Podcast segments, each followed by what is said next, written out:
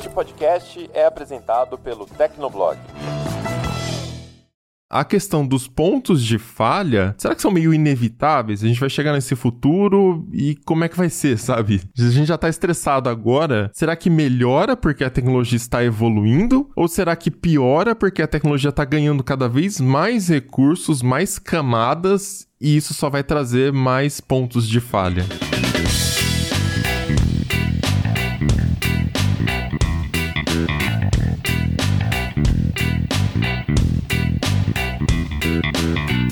Olá, ouvinte, seja bem-vindo. Está começando mais um episódio do Tecnocast. Eu sou o Thiago Mobilon. Eu sou o Paulo Riga. Eu sou o Emerson Alecrim. E eu sou o Josué de Oliveira. À medida que a tecnologia avança, ela ganha mais camadas de complexidade. E daí, o que deveria ser simples começa a ficar um tanto complicado de usar. Será que esse é um processo inevitável para o nosso futuro? No primeiro Tecnocast do ano, a gente bate um papo sobre a fricção na tecnologia. Será que antigamente as coisas eram realmente mais fáceis de usar? Ou é só a gente que tá ficando velho e chato mesmo? Aguenta aí que a gente já começa começa.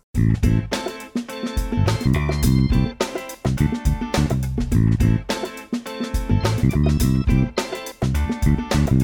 Conforme a tecnologia avança, novos recursos são adicionados nos aplicativos e nos dispositivos que a gente usa no dia a dia. Esses recursos muitas vezes trazem facilidades, só que é comum também que eles parem de funcionar do nada, assim, né? De forma misteriosa. Sempre quando você precisa, né? Porque quando você, ah, deixa quieto ali, não vou usar isso aqui hoje, parece que tá tudo bem, né? Parece uma coisa super inovadora. Mas aí você vai apertar um botão e ele não faz o que você quer. Fone Bluetooth, estamos falando de você. Mas aí, recentemente, tem um repórter da CNET chamado Andrew Langson. Ele publicou uma matéria com o seguinte título: A tecnologia está quebrada ou será que o problema sou eu? E é meio que a gente se identificou um pouquinho com essas reclamações, né? Tanto que estamos aqui, resolvemos gravar um Tecnocast para reclamar da fricção da tecnologia no dia a dia. Primeiro Tecnocast do ano, vamos começar reclamando, porque é para começar bem.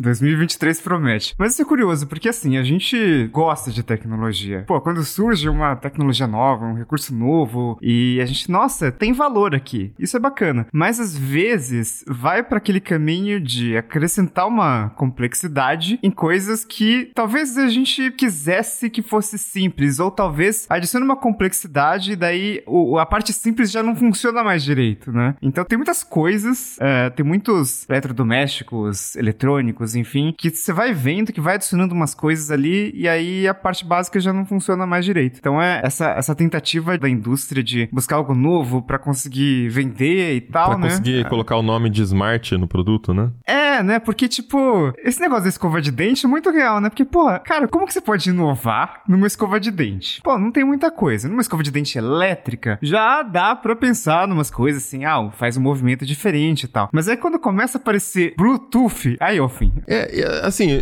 eu não quero abrir o episódio parecendo que a gente tá reclamando da inovação, reclamando dos recursos. Porque tem esse caso que o Riga tá citando de produtos que não precisavam ter certos recursos, porque só complica. Mas tem casos também, tipo o, o fone de ouvido normal, o AirPods mesmo, que é o, é o, mais fácil de conectar, né, do mercado, porque tem um chip da Apple ali, pá. Até ele dá pau. E aí o que acontece quando a sua casa inteira, tudo ao seu redor, tem mais camadas de complexidade, né? E não precisa falhar tudo no mesmo dia, mas é uma certeza que alguma coisa vai falhar todos os dias. Então todo dia você vai ter esse contato com alguma fricção que te faz meio que deixar de fazer alguma coisa, talvez, né? O Andrew Lansell, no artigo dele, citou algumas coisas, é, por exemplo, videogame, que fica lá parado, não joga muito tal, mas às vezes sobra um tempinho ele fala, ah, vou jogar um pouquinho aqui meu Xbox, e ele liga, tem uma atualização de 15 GB, 20 GB, sabe? E aí você tem que ficar esperando, ou seja, você não joga o videogame, porque a hora que acaba a atualização, você já acabou o tempo livre que você tinha, né? Basicamente. Ele fala também dos fones Bluetooth, que daria para ter uma categoria específica só para Bluetooth, né? Um episódio só pra isso. Mas ele fala que às vezes ele quer ouvir uma música tal, e o negócio não conecta, e ele vai criando aquela resistência de fazer as coisas porque sabe que vai passar por aquele momento de lidar com a tecnologia. Enquanto que quando era, sei lá, uma vitrola que ele ganhou do irmão dele lá, ele só pluga o fone de ouvido e tem aquele momento de ouvir um pouquinho de música, né? Agora, o caso da escova com Bluetooth, é assim, eu não consigo me conformar com isso, sabe? eu só queria dizer inicialmente que eu só soube que existiam escovas com Bluetooth através de vocês, cara. Porque oh, é, é, essa simples ideia, para mim, é completamente absurda, assim. Tipo, quem foi que pediu por isso?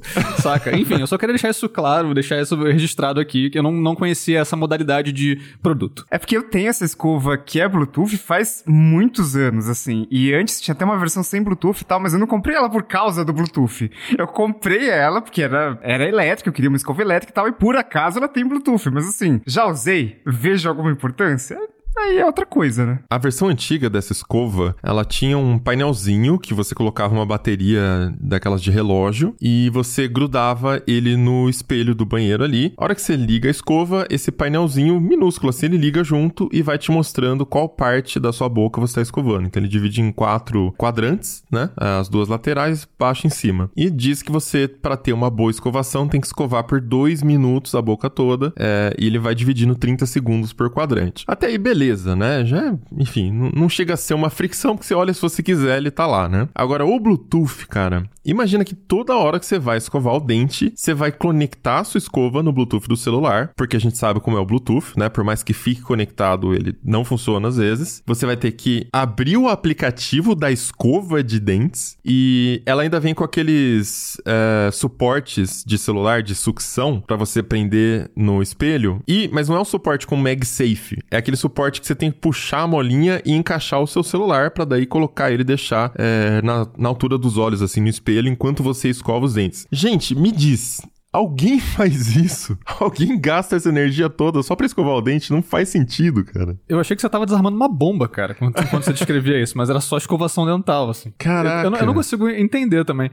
E é engraçado, eu procurei alguns artigos sobre essa coisa da escova de dente com Bluetooth, e tem um no Gizmodo gringo que o, o cara tá fazendo lá o review e ele chegou a dizer que, ah, é como se a escova estivesse fazendo bullying comigo, porque o aplicativo fica me dizendo, ô, oh, você não escovou o dente direito, tem que escovar mais ali, ou, ou lá. Então, a, além de ser difícil difícil utilizar a escova, porque, de novo, ela tem Bluetooth e ela tem um aplicativo, aplicativo de escova de dente. Eu tô dizendo essas palavras bem lentamente pro ouvinte entender do que a gente tá falando. É, o aplicativo fica te ofendendo porque você não sabe escovar o dente, aparentemente. É, ele é um coach de escovação de dente. Olha o nível que chegamos. Cara, eu acho que. Assim, eu, eu escrevo, eu, eu, me envolvo com tecnologia há mais de 20 anos. E uma coisa que ficou clara para mim é o seguinte: não é porque uma tecnologia existe que você obrigatoriamente tem que implementar ela. E eu acho que é esse caso aqui, porque, por exemplo, se a gente se basear no Bluetooth, que é o que a gente está falando aqui agora, a gente tem situações em que a tecnologia é inútil, ou então situações em que ela deveria funcionar bem e não funciona. Uh, um exemplo que aconteceu comigo, eu tenho um aparelho de som que você pode reproduzir áudio nele a partir do seu celular via Bluetooth. Só que eu não conseguia reproduzir. Você tentava com iPhone, com celular Android, aí você conectava, aparecia lá certinho que estava conectado e não saía som nenhum. Aí você mexia no volume e mudava cabo, não sei o que, não sei o que. Você vai fazendo um monte de coisa. Até que eu, eu me rendi, né? Recorri ao Google para saber o que estava acontecendo. Aí descobri que eu precisava baixar uma atualização é, no, no, no, pendrive, aí colocar esse pendrive no USB do, do aparelho de som, aí fazer apertar uma sequência de botões lá para atualizar o firmware do aparelho de som para ele finalmente tocar uh, o áudio que eu queria. Ou seja, aqui a gente está falando de um exemplo de uma tecnologia que faz sentido o Bluetooth para esse tipo de conectividade, só que não estava funcionando. E aí eu consegui consegui ainda resolver o problema porque eu já tenho aí a minha familiaridade com, com esses assuntos. Mas uma pessoa que comprou o, o, o aparelho só pra ouvir, o, o, sei lá, ouvir música enquanto tá lavando louça e descobre que não consegue conectar o celular ao aparelho por causa de um erro de tecnologia. Quer dizer, cara, não faz sentido nenhum, né? Enquanto isso, você tem aí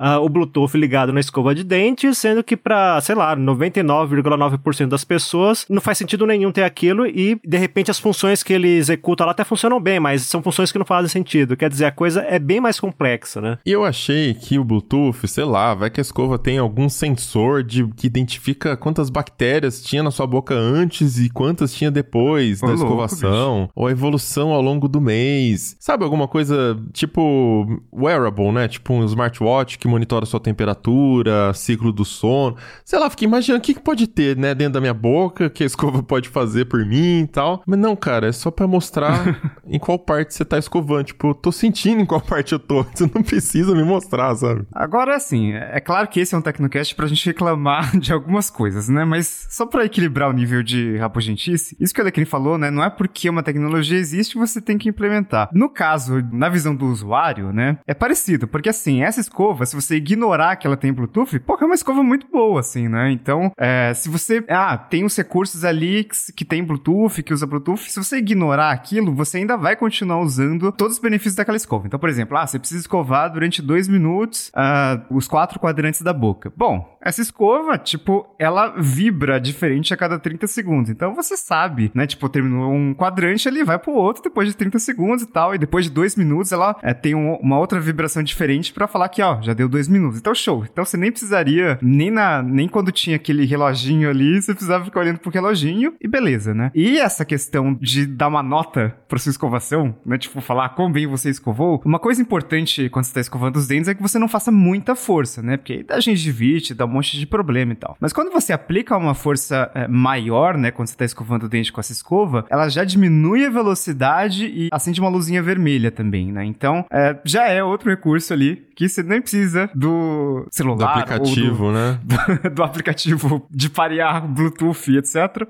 Ele dá nota mesmo? Eu não sei, eu não conectei, eu não tive coragem.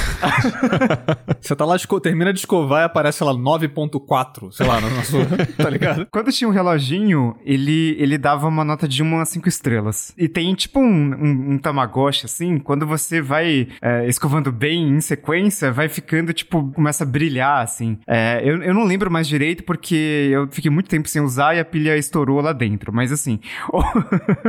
Bom. ele, ele, ele, tipo, guarda umas coisas ali na memória pra meio que, sei lá, é tipo uma gamificação do, da escovação de dente, né? Tentar tornar o negócio mais divertido, sei lá. Mas o painelzinho você tá falando, né? Isso, painelzinho. Mas imagino é. que no celular também tenha algo assim, né? Porque é o mesmo modelo, né? O mesmo código de modelo, então... Desculpa a marca aí, a gente tá criticando tanto o produto, tá? Não vai nem citar a marca, mas é, eu sei que tem aplicações, tem pessoas, sei lá, crianças. Pra criança deve ser bem legal, sabe? criança não gosta de fazer essas coisas chatas, né? É, é que também não vou comprar uma escova tão cara pra uma criança, né? Mas tem, tem mercado, tem, sempre tem pessoas para usar. Mas eu acho que valeu como um exemplo pra gente dar aqui, né?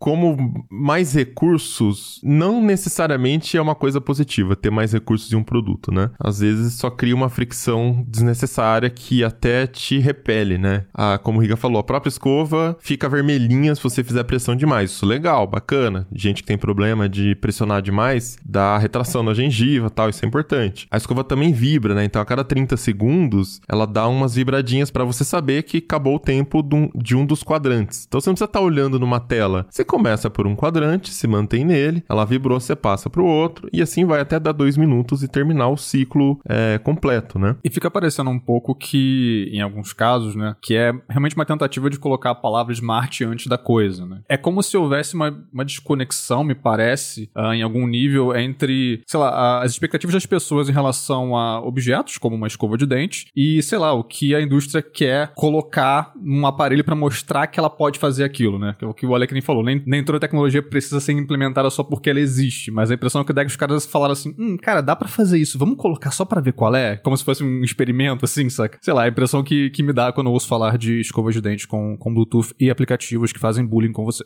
Aí, nesse caso, a gente tá falando de algo, pelo menos, que não vai causar nenhum grande transtorno pra gente, a não ser a, a irritação, né? Mas há, há situações em que é, você pode, inclusive, atrapalhar as pessoas, por exemplo. Eu lembro que num episódio bem bem antigo do, do Tecnocast, eu não vou lembrar qual, infelizmente, mas era bem antigo, já tem uns 3, 4 anos, que a gente estava conversando sobre tecnologia e eu citei o um exemplo de, de uma vez que eu estava num ônibus e o motorista teve que recolher esse ônibus porque ele era, ele, na época, ele tinha um painel digital né, que era uma, uma, um touchscreen, era uma tela sensível ao toque. Então, várias funções que ele, que ele acionava no, no veículo, por exemplo, iluminação, é, ar-condicionado, se bem que acho que ele não tinha ar-condicionado, mas enfim, várias coisas que ele fazia no veículo, ele acionava por esse painel. E aí chegou uma hora que o, o painel deixou de funcionar. Tipo, e, e, era, e não tinha nenhum botão físico, era só o painel. E aí ele tentava lá, ligava, desligava o ônibus. A única coisa que ele conseguia fazer era abrir as portas, porque as, as portas eram, entre aspas, aqui, uma tecnologia analógica, né? Acho que era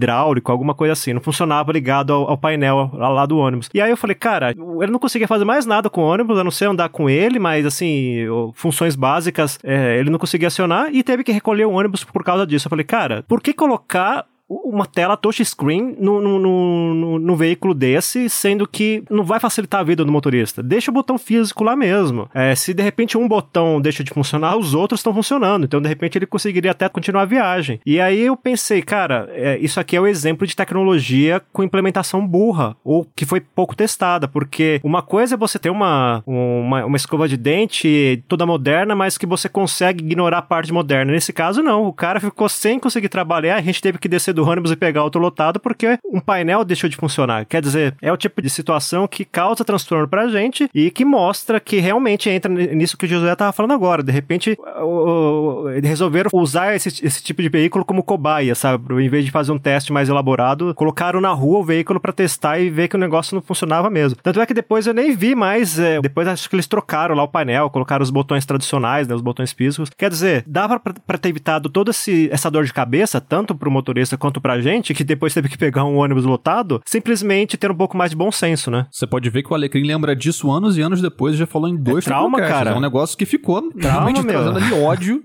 Não faz bem isso. Trauma, tive que fazer, uh, tive que fazer terapia online ainda, que, que, que é pior que presencial. Mas acho que nem precisa ir muito longe, né? A, a questão do, do ônibus. Eu queria até trazer um pouco mais a conversa para casos de fricção que acontecem, mas com recursos que não são recursos evitáveis são recursos que são facilitadores de fato. É, até para o ouvinte entender que a gente não está aqui só para reclamar por reclamar, tipo, são chatos porque vocês, empresas, fazem essas coisas. É o contrário, é meio que uma reflexão também sobre como vai ser o nosso futuro, sendo que a tecnologia faz parte cada vez mais da nossa vida e, como eu estava falando no começo do programa, quanto mais pontos de falha, maiores as chances de acontecer uma falha no seu dia a dia. Então eu fico pensando como é que vai ser o nosso futuro, né? Quando a tecnologia estiver presente em praticamente tudo. Eu lembro sempre de um artigo do Walt Mossberg, que é um velhinho lá, famoso colunista de tecnologia, onde acho que foi um artigo de despedida dele, né? Onde ele falou sobre a tecnologia do futuro ser uma coisa invisível, a gente não vê. Então a sua casa tem sensores em todos os lados, ela tem câmeras, a assistente de voz, ela funciona bem, ela entende tudo que você está falando. É, então você interagiria com a tecnologia de uma forma transparente, tá? E aí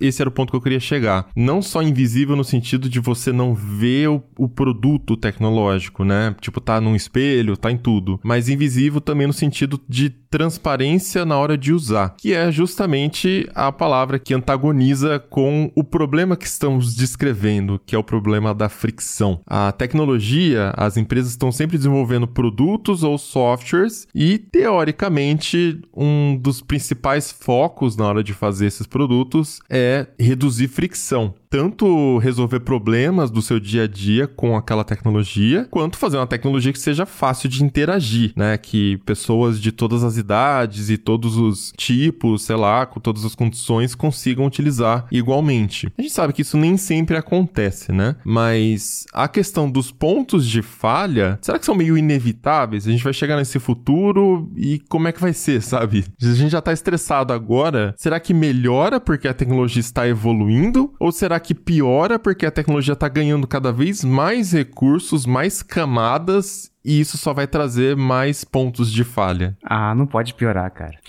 Cuidado. eu, eu, acho que assim, é, a tecnologia tá evoluindo, enfim, sempre surgem coisas novas, é, mas eu acho que teve algumas movimentações, por exemplo, agora o Matter, né, o novo padrão de casa conectada, que eu acho que simboliza um pouco dessa inconveniência que a gente tá tendo agora. Porque acho que uma das tecnologias com mais reclamações, né? Tipo, aqui no, no, no Discord do, do Tecnoblog, né? De trabalho e tal, e até durante a gravação desse Tecnocast, é o Bluetooth né? Então o Bluetooth ele tem vários problemas. Inclusive, antes de gravar, eu tava, por algum motivo, eu quis dar uma olhada na especificação do Bluetooth. Aí eu abri o PDF da Bluetooth SID. Coisa que pessoas normais fazem, assim, no dia a dia, né? eu, eu, eu, eu acho que ninguém, por isso que todo mundo implementa errado. Faz sentido. Quantas páginas vocês acham que tem o PDF da especificação do Bluetooth 5.2? Vou chutar 120 tem 3.256. Na página 95 ainda é o índice. então, assim. É, possível, tem, cara. Tem, tem, tem, muitas complexidades nessa tecnologia e acho que o principal problema é esse negócio de negociar a conexão com um dispositivo, né? Um dispositivo que já estava conectado ou um dispositivo que você quer conectar e tal. Porque, assim, fone de ouvido Bluetooth, uma vez que você já conectou, geralmente funciona super bem, assim. Eu, eu particularmente, não tenho muito problema. O problema é quando, sei lá, ah, eu tenho um fone de ouvido que está conectado aqui no computador. Putz, mas agora eu vou sair e eu quero conectar no relógio. Hum, já começa a ser um problema. A Apple fez uma implantação, uma implementação ali legalzinha, mas ainda dá problema. É melhor, é melhor, mas não é livre de erros. É melhor, não é livre de erros. Mas já é uma tentativa ali de fazer algo melhor, né? Então, para quem, pra quem não, não conhece, se você tem um, um, um AirPods ali e você usa o ecossistema Apple, então Mac, iPhone, Apple Watch, etc., ele basicamente guarda algumas informações ali da conexão conexão na sua conta do iCloud. Então, sempre que você quiser alternar ali do Mac para o iPhone, por exemplo, você não precisa fazer uma nova conexão, porque já tem os dados da conexão do seu fone, ele sabe que o fone de ouvido é seu, tá atrelado à sua conta e, em tese, é transparente. Às vezes, uh, você tem que mudar alguma configuração ali. Então, ah, tipo, nesse dispositivo aqui, eu não quero que conecte automaticamente. Eu quero que seja só manual. Então, já vê que tem alguma fricçãozinha ali. Mas é melhor do que, putz, toda hora que você quer mudar dispositivo, entra no modo de pareamento, que consiste em apertar um botão durante sei lá quantos segundos, aí começa a piscar e tal. O problema é a sua base de comparação. Você tá comparando com o pior do Bluetooth. Eu tô comparando com o que tinha antes do Bluetooth, que era só conectar o cabo e eu já estou feliz funcionando, entende? É a comparação que o cara faz no texto do Cinet, né? Tipo, Isso. ele não consegue ouvir a, a música. Quando ele usa a vitrola dele, ele pega o disco, coloca, coloca a agulha e tá tocando, acabou. Os movimentos são, são os mesmos mecânicos, ele tem uma expectativa expectativa que é sempre cumprida quando ele faz aquele mesmo ritual e não tem mais nada ali entre ele e a experiência que ele quer ter. Eu acho que é isso que, que tá em jogo aqui, né? Por exemplo, ontem a gente tava numa reunião, né? Começou a dar alguns dias isso com o meu AirPods. Eu não sei porquê. Eu conecto, eu coloco no ouvido, ele já conecta ao computador, faz o som, né? De, de conexão com o MacBook. Beleza. Aparece ali no menu que tá conectado, parará. Só que ele tá com o modo de isolamento de ruído ativado. Eu sempre deixo no transparente. Eu vou ver o menu, ele já tá configurado para transparente. Ou seja, o fone se conectou e ele ainda deve estar tá processando as informações da conexão. Mas já tá tudo certo. Enquanto isso, a reunião tá rolando, as pessoas estão conversando e eu só tô vendo bocas se mexendo, porque o computador se conectou ao fone, ele desligou o som, mas o som ainda não tá saindo para mim. Aí eu fico ali, sei lá, 20 segundos, depende do dia, né? Até eu voltar e fazer, gente, desculpa, repete pra mim, por favor, porque eu, eu tô com um problema no fone aqui. Isso é fricção, né? É, ah, mas que besteira, Mobilon, você tá reclamando, problema de gente rica, porque você tem o AirPod. Tá, não, tudo bem. Estamos discutindo aqui o futuro da tecnologia, né? É, enquanto que se eu pegar o meu fone com o fio, eu plugo e eu tô usando. Então eu sinto que isso muitas vezes, na hora de tomar aquela decisão de microsegundos, que você não vai nem. Você nem sabe por que, que você tá tomando a decisão, você só faz aquilo por memória muscular, eu vou pro fio. Eu vou pro fone com fio pra reunião. Porque, eu não sei, porque eu fico, puta, eu penso em pegar o AirPods, eu já sei que vai, pode dar isso, aquilo, não sei do que lá, e eu vou pro fone com fio, né? Então, enfim, mais complexidade que é bom quando funciona só. O problema é que a gente está usando uma tecnologia que foi criada para transmitir um, um, MP3 de 200 kilobytes para ficar ouvindo música, para conectar na lâmpada e tal. Porque, pô, eu tenho um alto-falante que é muito bom, comprei há anos, é, que é um Sonos Play 5. E ele suporta AirPlay. Se eu conectar ali no. Eu não preciso fazer nada, ele tá sempre ligado, né? Consumindo baixa energia e tal. Eu só troco a saída de som ali no, no Mac, no iPhone, etc., pro Sonos. E pronto, começa a tocar. Não precisa parear, não precisa fazer nada. Qualquer dispositivo que esteja conectado na mesma rede vai funcionar. Só que pouquíssimas coisas é, suportam AirPlay ou qualquer outra tecnologia que tenha menos fricção do que um troço que você tem que ficar pareando. Mesma coisa para casa conectada, né? Que é um troço que acho que frustrou muita gente. É, Eu não sei por... nem que existe isso, pelo amor de Deus. Porque, o, vamos combinar, né? O processo para você conectar uma lâmpada, ele é muito chato, né? Uma lâmpada, tô falando assim, padrão Tuya, né? Que é basicamente todas as lâmpadas de 50 reais aí. Que é você é, liga e desliga algumas vezes ali, e aí a lâmpada começa a piscar, e isso é o modo de pareamento. Daí você conecta no Bluetooth do celular, aí com o aplicativo você tem que passar a senha do Wi-Fi, e aí ele vai passar essa senha do Wi-Fi por Bluetooth pra lâmpada, que aí sim passa a estar conectado. Até o momento em que, por algum motivo, a lâmpada lâmpada perde a configuração do Wi-Fi, você, fazer... você, tem que fazer isso Normal. tudo de novo. Agora, por exemplo, o Matter é... e a... até os dispositivos com HomeKit, que também eram pouquíssimo é, é, populares, porque era caro pra caramba, né? Por ficar cobrando coisas e tal, mas agora com o Matter eu acho que vai facilitar. Você tem, por exemplo, um QR Code ou você tem um código que você tem um padrão. Então é só você digitar aquele código e pum, vai conectar, vai funcionar. Ah, um dispositivo parou de funcionar e tal. Beleza, como é um mesh, ele transfere a, a responsabilidade de rotear as coisas pro outro dispositivo que vai estar tá próximo ali. Então, tipo, tem umas coisas. Eu, eu acho que as pessoas estão tentando muito usar o Bluetooth, porque, ah, tem Bluetooth em todo lugar, então a gente vai lançar uma coisa nova. O que, que a gente usa? Bluetooth. e aí é, dá esses problemas. Tá, mas bom, não sei, o Bluetooth tá evoluindo também, né? Que nem a gente falar que a internet de escada foi criada X, sei lá, a internet foi criada de cabeada era de 1 megabit sei lá, e hoje a gente tá usando a internet a fibra. Entendeu? Sei lá, as coisas evoluem.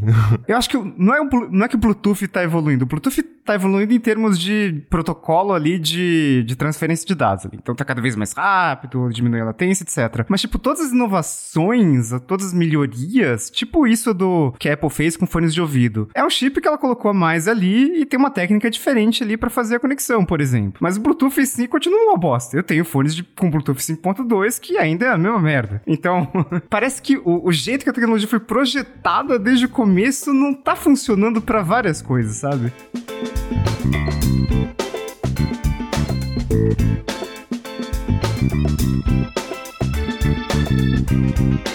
Essa coisa de controlar pelo celular também eu acho curiosa. O Alecrim estava comentando sobre uma panela elétrica que você tem que só funciona pelo celular. Como é que era isso mesmo, cara? É, inclusive, é, eu fiz um rápido review disso no, no Tecnoblog. É só o pessoal procurar por Guru Cooktop da Tramontina. Uh, e o review foi rápido porque o Alecrim não conseguiu conectar o celular e não comeu, então acabou o review. Foi bem objetivo esse review, assim, falou, gente, não dá, não, não, não, não posso opinar. É eu não consegui fazer um ovo frito no negócio. Mas assim, a, a ideia, ela é legal até certo ponto, porque essa, eu nem sei se esse equipamento vende mais, mas na época ele foi lançado no final de 2021, então deve estar no mercado ainda. A, a ideia é, principal é ajudar pessoas que têm pouca experiência na cozinha. Então, por exemplo, é, você acabou de casar e aí você tem. Você não tem mais a sua mãe para fazer o seu almoço. Então você vai ter que aprender isso na raça. E aí, é, com o aplicativo dessa panela, desse, desse cooktop, é, você tem. Uh, ele, ele tem um passo a passo, ele tem umas receitas e tal. Isso ajuda bastante, isso é bem legal. Inclusive, a, o cooktop tem um sensor de peso. Então, por exemplo, se ele fala assim, ah, você tem que colocar 200 gramas de arroz, aí ele já, aí você pode colocar lá a panela em cima do cooktop e ele vai, ele vai fazer os cálculos lá certinho e falar, ah, realmente tem 200 ou então fala para colocar mais, ou fala para tirar um pouco, enfim, essa parte ajuda. O problema é que, em tese, ele funciona sem o celular, mas na prática não, porque ele tem um painelzinho que e, um, e uns botões que são sensíveis a toque, não é um botão físico, né? Você tem que tentar fazer o seu dedo ser reconhecido ali, e aí isso atrapalha muito a experiência. Primeiro porque de repente você tá com, sei lá, a mão suja de óleo, e aí ele não consegue fazer a leitura direito. Mas a pior parte é que os comandos que você dá no próprio CookTalk são muito lentos. Então você acaba recorrendo ao próprio celular para ligar a panela, para mandar ela aquecer e fazer a sua comida. Aí eu fico pensando, cara, e se eu estiver aqui sem o celular, ou de repente o aplicativo parar de funcionar, eu vou ter um negócio que, que eu paguei dois mil reais, que é, é, esse era o preço na época, dois mil reais, e eu não consigo fazer nada. Eu falei, meu, pra que isso. Tá, legal. Se, se você quer conectar com o celular para de repente ajudar nas receitas e tudo mais, ajudar nos pesos do, do, do, dos ingredientes, beleza. Mas faz de um jeito que se você não quiser ou você não puder usar o celular, você ainda consiga usar o equipamento. Aqui não. Cara, se imagina você ter que depender do seu celular para cozinhar. Eu falei, cara, tá muito errado. Tanto é que esse produto acho que nem vingou no mercado, se vendeu foi poucas unidades. Parece mais aqueles produtos de conceito, sabe? Que a gente encontra em, em feiras e tal. Só que aí nesse caso resolveram lançar, né? E aí, sei lá. Ah, e outra coisa, né? Para você acessar as suas receitas e tudo mais, você tem que fazer um cadastro no site da Tramontina, tem que ter uma conta lá. E se de repente essa conta deixa, deixa de. esse serviço, né, deixa de existir, adeus sua panela. Ela pode estar funcionando ok lá, o cooktop, mas sem essa conta você não consegue fazer mais nada. Eu falei, cara, pra quê, né? Isso me lembra uh, de uma foto que apareceu no Twitter e com certeza era fake, assim, mas, tipo, a história era que tinha acabado a energia elétrica, né, numa casa, e a garota queria cozinhar, né? E aí, tipo, não tem energia elétrica. Aí o que ela fez? Ela pegou um monte de vela, acendeu e colocou em volta da boca do fogão. Só que assim, o fogão é a gás. Então é só você ligar o gás e fazer a faísca ali pra acender. Ela não precisava, tipo, não é porque acabou a energia elétrica que o fogão a gás vai parar de funcionar. Só que nesse caso da Tramontina parece que você realmente precisa dessa fricção, né? No caso, um aplicativo. E quando, enquanto você estava falando, eu lembrei de uma coisa que é o seguinte: existem alguns símbolos de modernidade, né? E acho que aquele exemplo do ônibus que você comentou, Alecrim, vai, vai muito nisso, assim. Porque assim como Bluetooth, né? Tipo, numa escova de dente, parece uma coisa moderna. E coisas sensíveis ao toque também vão para esse caminho. E uma coisa que é, me deixa pé da vida é quando você coloca coloca botões capacitivos, né, botões sensíveis ao toque, em coisas que realmente você não precisa ter aquilo. Tá ali por uma questão provavelmente estética, uh, ou pra, sei lá, estética pra, pra vender mais. E aí tem um problema que é o seguinte: botões capacitivos de toque não são acessíveis. Então, se vocês se pararem numa, numa loja de eletrodomésticos, por exemplo, todo micro-ondas tem painel sensível ao toque hoje. Eu, eu procurei muito o micro-ondas que não tivesse. Quem é cego, por exemplo, tem muita dificuldade de usar um painel que não tem nenhuma marcação, ele é todo flat, para ligar uma droga do micro-ondas.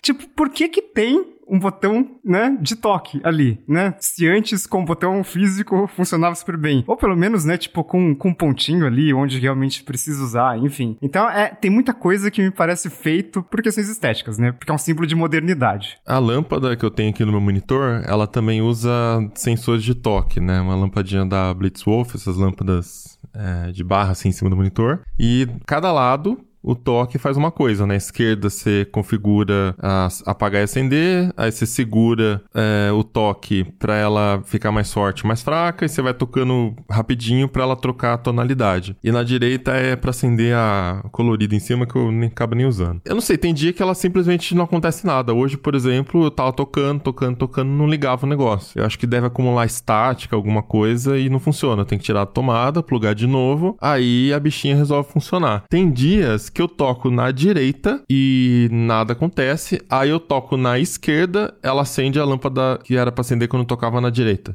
então, tipo, ok, beleza, né? Se fosse um switch mecânico, né? Um botãozinho, a lâmpada já tava acesa e não estaria dando esse problema. Mas enfim, a, a parte que eu tava falando ali da, do Bluetooth, né? Só pra voltar um pouquinho nisso, que acho que liga também com a questão de casa conectada, essas coisas todas. É, não é que eu esteja contra a tecnologia, né? É que eu não acho que tem uma solução mágica. Eu acho que a gente sempre tá na beira de uma solução mágica, um novo padrão, um, um, um novo recurso, um novo fone, um novo sei lá do que, que vai resolver aquele problema. E sempre traz junto um problema novo, a, alguma coisa nova, por conta também desse, dessa complexidade aumentada, né? A Apple mesmo, com esse lance de identificar em qual dispositivo você está usando, o AirPods fica confuso às vezes. Ele não sabe se é pra ele ficar no MacBook ou no iPhone que tá aqui do lado, né? Às vezes ele fica trocando. Se eu, tô, eu tô assistindo um vídeo no MacBook, inclusive reclamei no Twitter, até o Fishman do, do Mac Magazine, né? É, respondeu e falou assim: ah, aqui também tal, eu resolvi de tal forma. Então eu tive que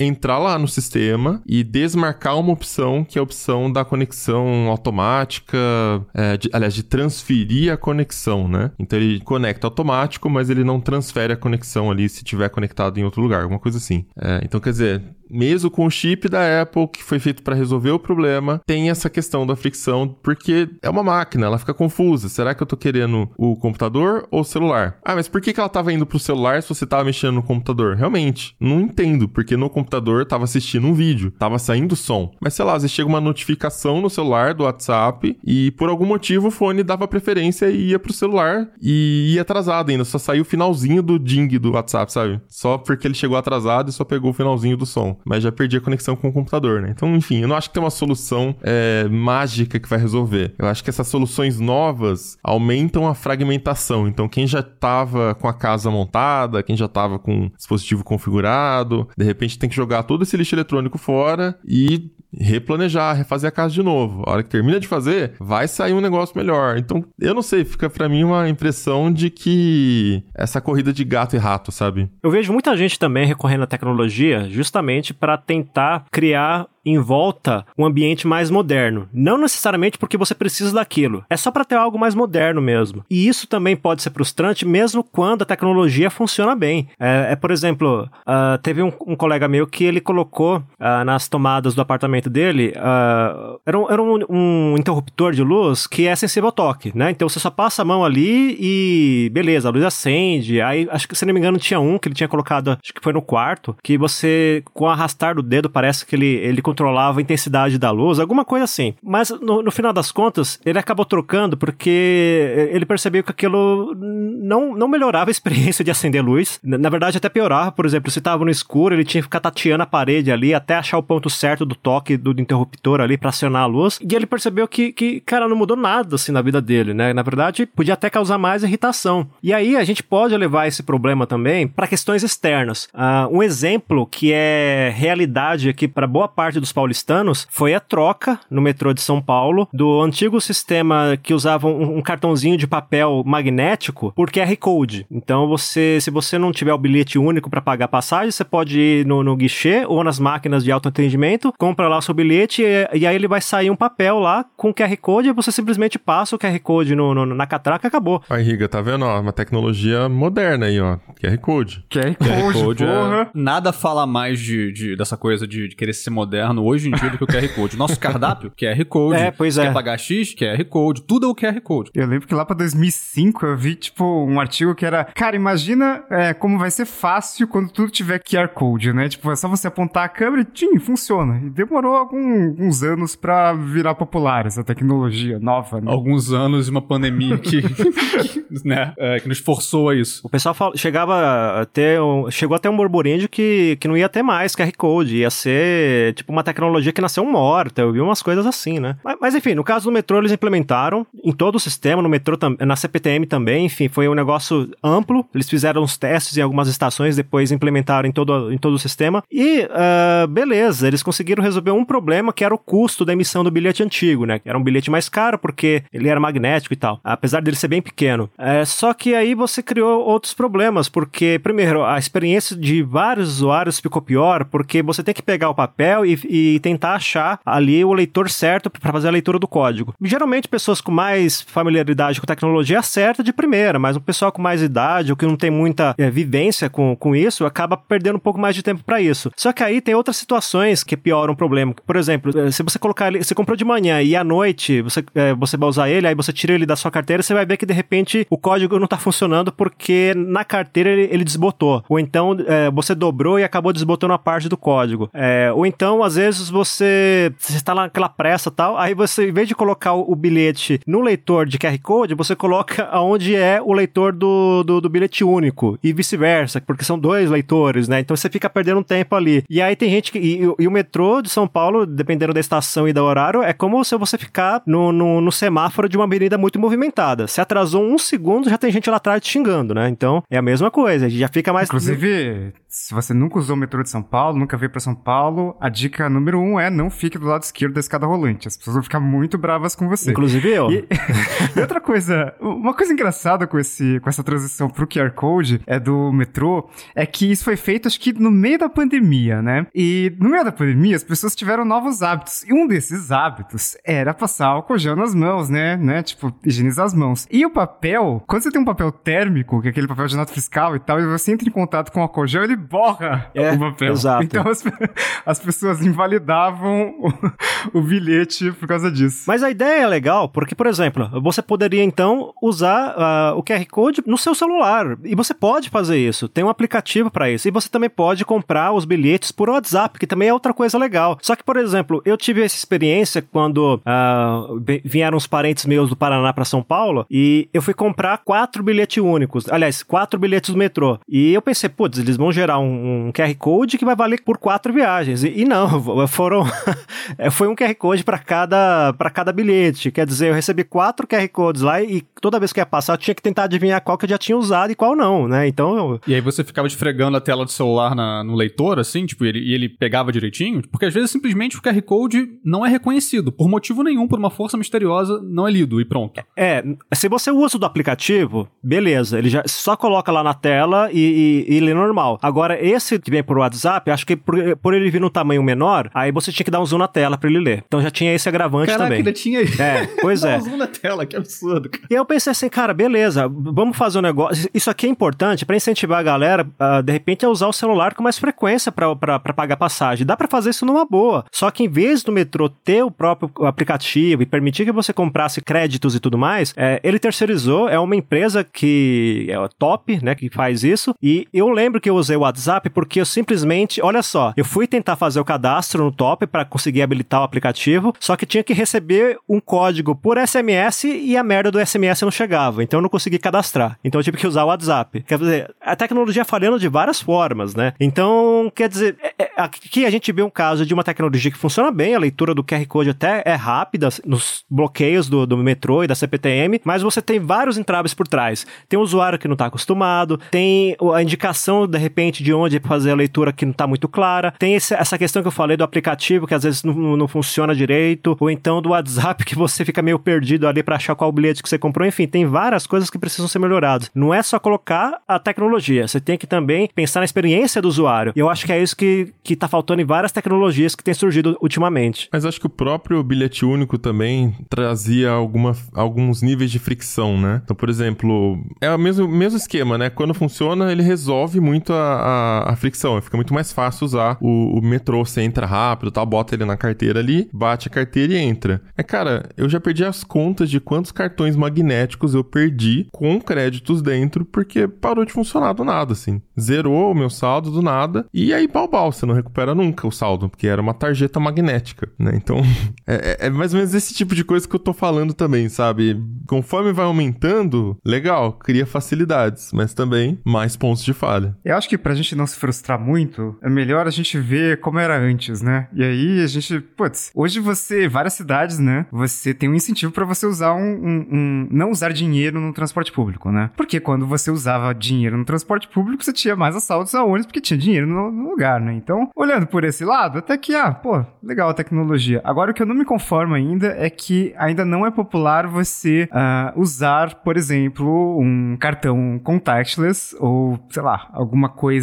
o NFC do celular, pra você pagar uma passagem, né? E me parece simplesmente um- uma questão de um lobby de empresa que ganha com bilhetagem eletrônica, porque é. em várias cidades você já tem isso, é super tranquilo. E aliás, no ano passado, né, em agosto, teve um evento do Galaxy Z Fold 4 em Nova York e tal. E eu, eu, eu lembrava muito do MetroPass, né, que era muito ruim, assim. Era um, era um era um cartão molenga com tarja magnética que você passava pra entrar no metrô, né? E sempre dava pau, assim. Turista nunca consegue acertar aquilo ali de primeira. Você precisa fazer um curso antes de conseguir passar o, o cartão do metrô no metrô de Nova York, né? E aí, quando eu voltei, né, tava obviamente muito tempo sem ir pra lá, né, por causa da pandemia, cara, tem NFC. Então, eu não preciso nem pagar aqueles 25 centavos, se eu não me engano, pra pegar o cartão, né, o cartão novo, porque eu sempre esqueço. Era só, sei lá, pegar um celular e passar ali. E, inclusive, a primeira, a primeira passagem foi de graça, porque, sei lá, eles queriam incentivar as pessoas a usarem esse novo meio. Então, achei legal. É uma coisa que devia ter mais aqui eh, no Brasil. Eu sei que os cariocas estão falando que, ah, esse pessoal de- do metrô que usa o metrô de São Paulo não tem até hoje, que no metrô do Rio tem e tal, mas ah,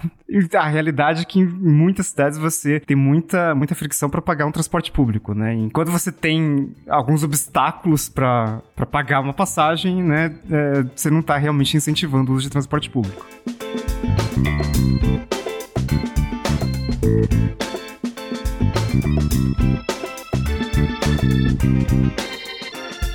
Você quer entrar no tópico de dificuldade pra pagar as coisas? A gente pode falar de imposto de renda também, tá logo ali, ó. A- a- Cara, não tem nada com mais fricção do que imposto de renda. Tá merda, bicho. Eu acho, que- eu acho que a definição de fricção no dicionário devia vir com um link pro site, tá ligado? Pra, da Foto do declaração. leão, né? Eu, eu fico puto, assim, porque é como se eu estivesse fazendo uma prova de matemática na quinta série, assim, É porque... bem isso.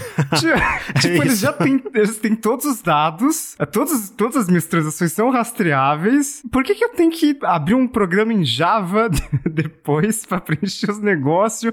E aí escolhe desconto simplificado, desconto, sei lá, qualquer outra modalidade, eu sempre deixo um simplificado. E, e, tipo, e, e provar tudo que eu tenho ali, sendo que já- ele já tem essas informações. Então, assim, Aí sim você tem que fazer um curso pra pagar uma conta, cara. Que o governo já podia falar, é tanto, pague. Tá bom, toma. Vou fazer o quê? Paguei, né? Eu acho que se a gente for entrar nessa seara de governo, a gente vai realmente.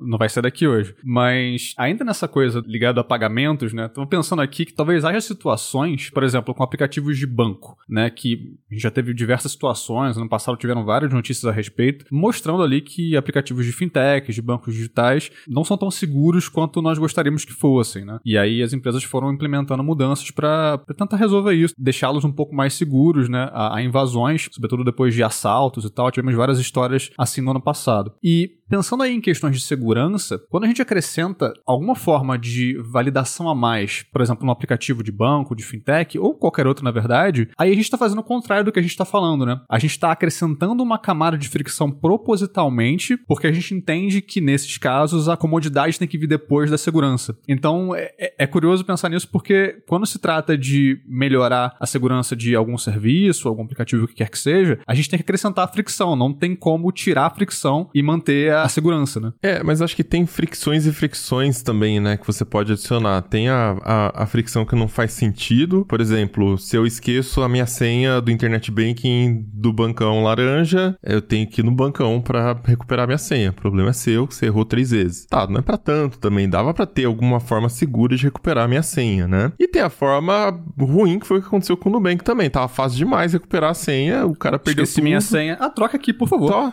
né? Manda aí, né? É, então tem, né? Tem que pensar um pouquinho ali qual seria o, o meio termo. Eu vi recentemente que o Nubank tinha liberado uma atualização que tá no beta, sei lá, onde você pode por enquanto, acho que só transferência, não sei o que, que você associa a sua rede Wi-Fi. Então, se você não tiver conectado a alguma rede Wi-Fi é, conhecida, né, que você colocou ali que é confiável, ele não faz a transferência. Ele pede para fazer uma, uma identificação facial. Imagino que não é a biometria do iPhone, é aquela realmente que você fica aproximando o celular até tocar no seu nariz praticamente, pra ele tirar a foto e ver se você é você. Que é outra fricção, né? Biometria facial né? não é um negócio simples, né? Não funciona direito, vários problemas. É, aí. mas ó, eu digo que ok. Eu digo que ok essa, sabe? Eu prefiro essa do que. exceto se você estiver no banheiro ou em algum outro lugar que você não quer que sua foto apareça. É. Lembrem que a gente gravou o episódio no ano passado, em que o nosso repórter, o Giovanni, falou que conhecia alguém que trabalhava em fintech, em algum lugar assim, e a pessoa falou pra ele que todas essas fotos aparecem num painel que todo mundo da empresa vê. Então toda vez que você coloca o seu, seu rosto lá pra fazer uma biometria, a galera tá toda te vendo, cara. Então lembre-se disso. Eu penso nisso toda vez que eu vou fazer reconhecimento facial agora. Mas enfim, é melhor do que ir no banco esperar pra falar com o gerente pra trocar a sua senha, né? Convenhamos. Eu acho que quando a gente fala de adicionar uma fricção por questões de segurança, que nem é o caso de, de, de transações financeiras, é válido fazer isso, mas também ah, as regras precisam ficar claras. Por exemplo, em 2021, como eu estava fechando a compra de um imóvel, eu tinha que movimentar valores que não dava para movimentar pelo internet banking, porque aí aumentava o risco de fraude e tal. E eu até não queria. Eu mesmo falei, cara, para não ter problema aqui, eu vou lá na minha agência mesmo, coisa que eu não fazia faz tempo, tipo, fiquei 10 anos sem ir naquela agência, nem lembrava mais onde era o endereço dela, tive que procurar no Google. E fui lá e tal, fiz a transação, aí mostrei o RG, ficou tudo certinho. E, e eu preferi isso porque é mais seguro, tá provando que sou eu mesmo e não vai correr o risco de ser bloqueado. Mas tem situações que, por exemplo, vamos supor que o banco colocou para você que você não pode pagar um boleto que tenha mais de 5 mil reais. Só que essa informação não fica clara. Então, se eles falam assim, olha, a partir de 5 mil reais você tem que ir numa agência ou no caixa eletrônico, é... beleza. Você pode até não gostar disso, de repente você quer fazer, sei lá, como comprar um carro, alguma coisa, e precisa movimentar o dinheiro rápido ali, pode ser um transtorno, mas pelo menos você tá sabendo que a regra é essa. Só que isso não fica claro. Eu lembro de, de se bem que é um exemplo antigo, coisa de 2010, por exemplo, que eu fui pagar um boleto na caixa, né? a caixa é um exemplo de coisas que é estranho quando funciona. o cúmulo aí também. É, né?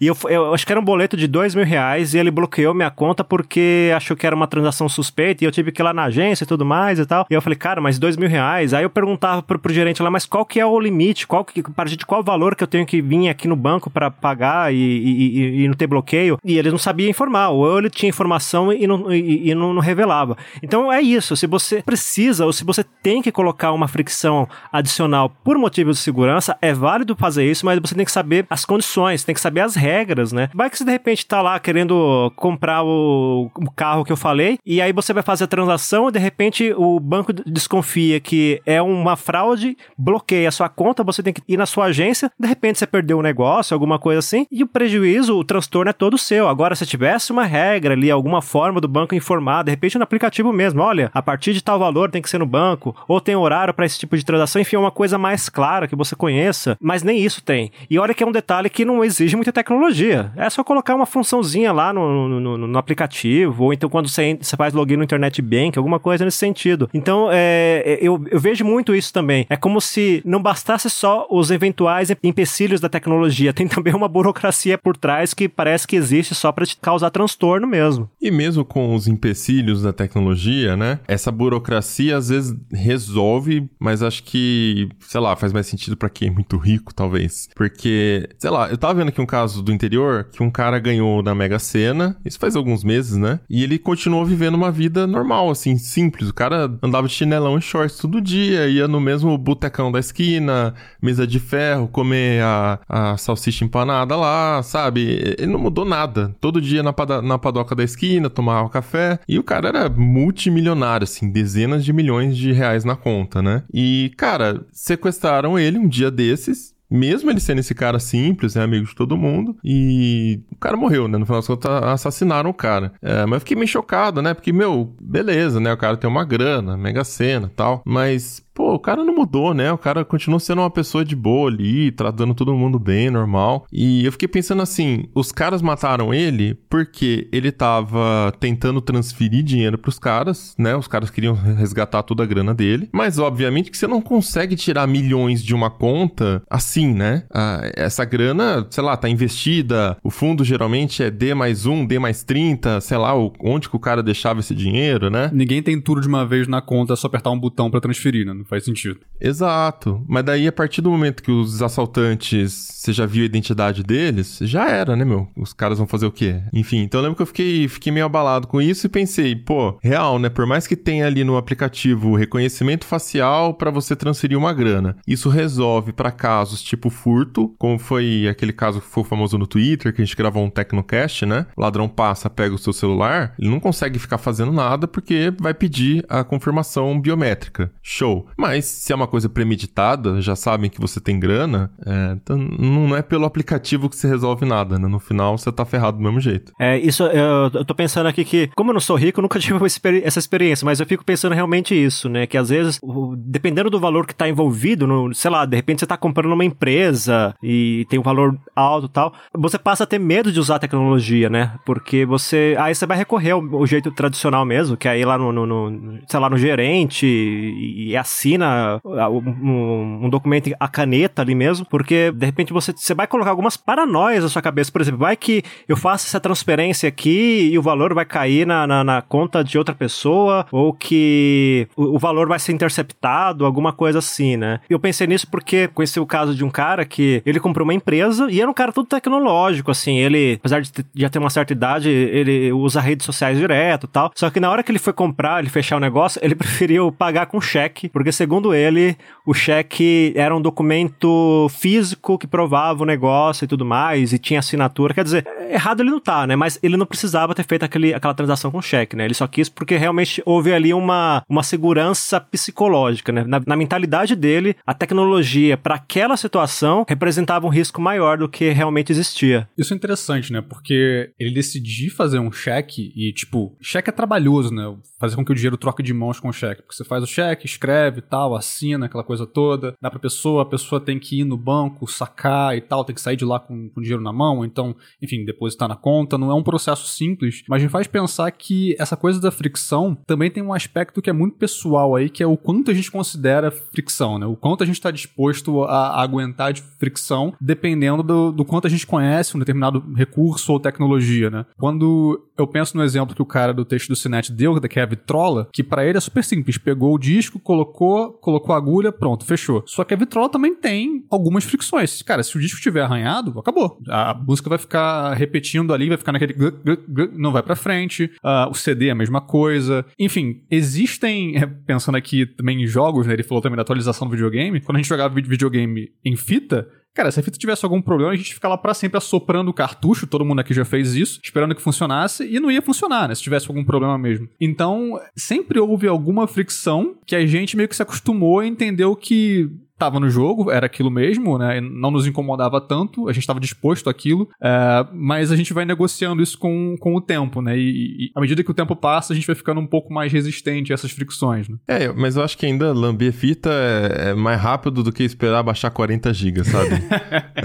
Exceto quando a fita não funciona de jeito nenhum, né? É, aí, aí perdeu o jogo, mas, enfim.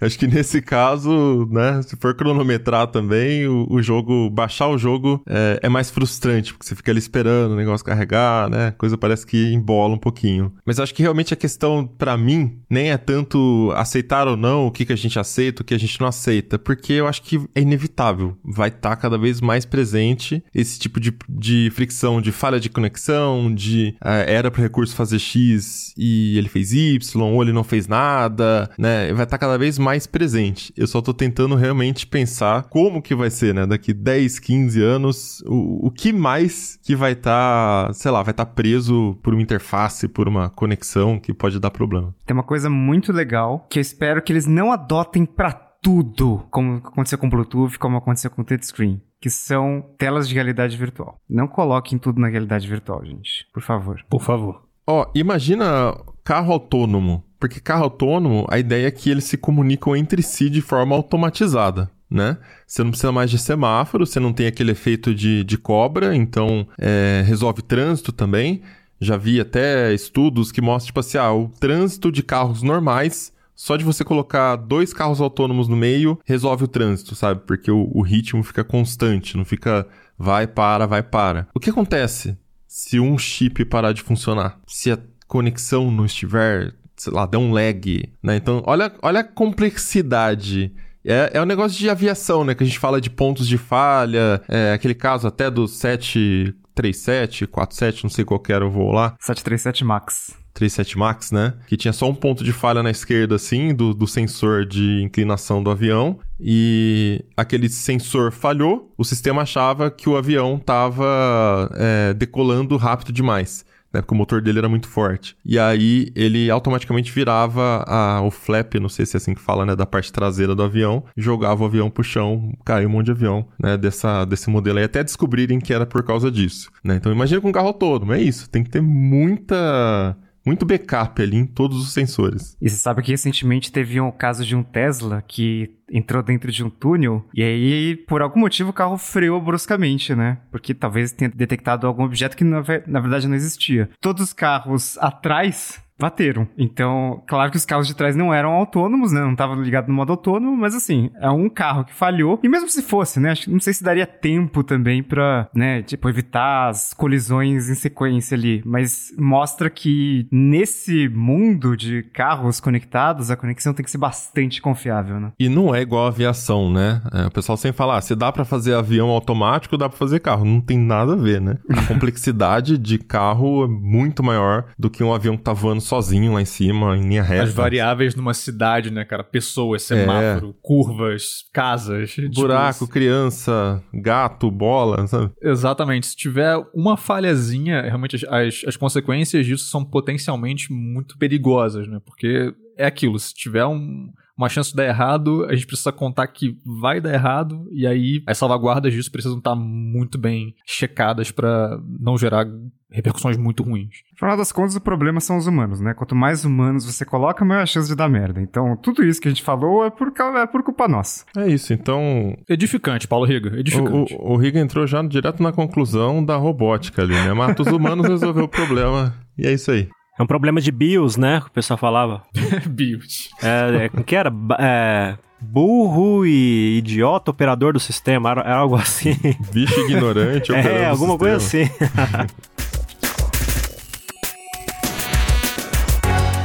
Então é isso, vamos chegando ao final do primeiro episódio do Tecnocast de 2023. E aí conta pra gente, começamos aqui já reclamando de tudo, né? Reclama também, vamos lá na comunidade.tecnoblog.net e conta pra gente quais são as fricções tecnológicas que mais te incomodam no dia a dia e como você imagina que vai ser o seu futuro, né? Quando mais coisas ao seu redor também estiverem é, digitalizadas, forem dispositivos eletrônicos. Você pode comentar com a gente também lá pelo Twitter, só marcar o arroba Tecnocast, ou se quiser falar diretamente com a gente, é só chamar arroba Mobilon. Arroba Paulo Riga. Arroba Ealecrim. E arroba Josué de Olive, com V mudo no final. Este Tecnocast foi produzido pelo Josué de Oliveira, com edição da Raquel Igni, sonorização de Ariel Libório e a arte da capa é do Vitor Pado. A gente fica por aqui, voltamos com outro episódio semana que vem. Até lá. Tchau. Até mais. Tchau, pessoal.